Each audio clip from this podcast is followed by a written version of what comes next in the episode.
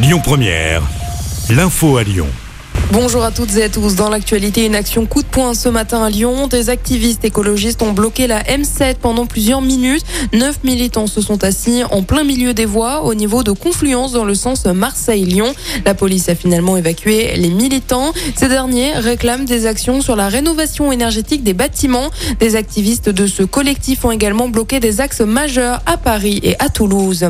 Une école maternelle de la métropole de Lyon est fermée aujourd'hui en cause la présence de ça se passe dans l'école Frédérico Garcia Lorca à Vaux-en-Velin. Les vestes sont grignotées, les odeurs sont difficilement supportables dans les couloirs depuis la rentrée de septembre. Hier, un rat s'est introduit dans la classe. Les enfants ont été évacués dans la cour. Une nouvelle expertise aura lieu aujourd'hui avant peut-être une opération de dératisation. L'immeuble qui s'était partiellement effondré à Chaponneau va être démoli. L'annonce a été faite par Damien Combé, le maire de la commune. La décision a été prise après les résultats de deux expertises pour rappel, un mur de ce bâtiment de deux étages s'était effondré mercredi matin sans faire de victimes. La démolition pourrait intervenir dès la semaine prochaine à partir de mercredi. Le périmètre de sécurité a été renforcé dans le secteur. L'homme qui a agressé des passants à Villeurbanne doit être déféré au parquet aujourd'hui pour tentative de meurtre et violence volontaire. Un homme de 25 ans en situation irrégulière avait agressé quatre personnes mercredi en fin de journée sur le boulevard du 11 novembre 1918.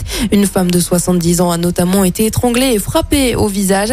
Elle est toujours entre la vie et la mort. Selon le progrès, le suspect présente des troubles psychiatriques, mais pas de signe de radicalisation. L'enquête se poursuit.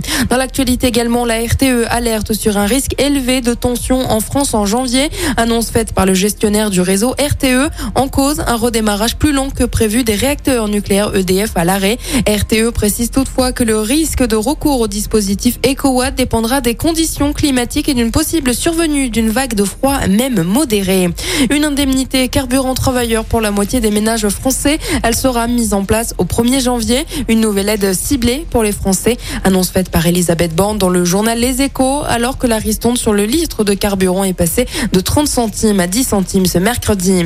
Et puis un mot de sport et du handball à suivre ce soir. Les demi-finales de l'Euro féminin. L'équipe de France affronte la Norvège. Le coup d'envoi, c'est à 20h30.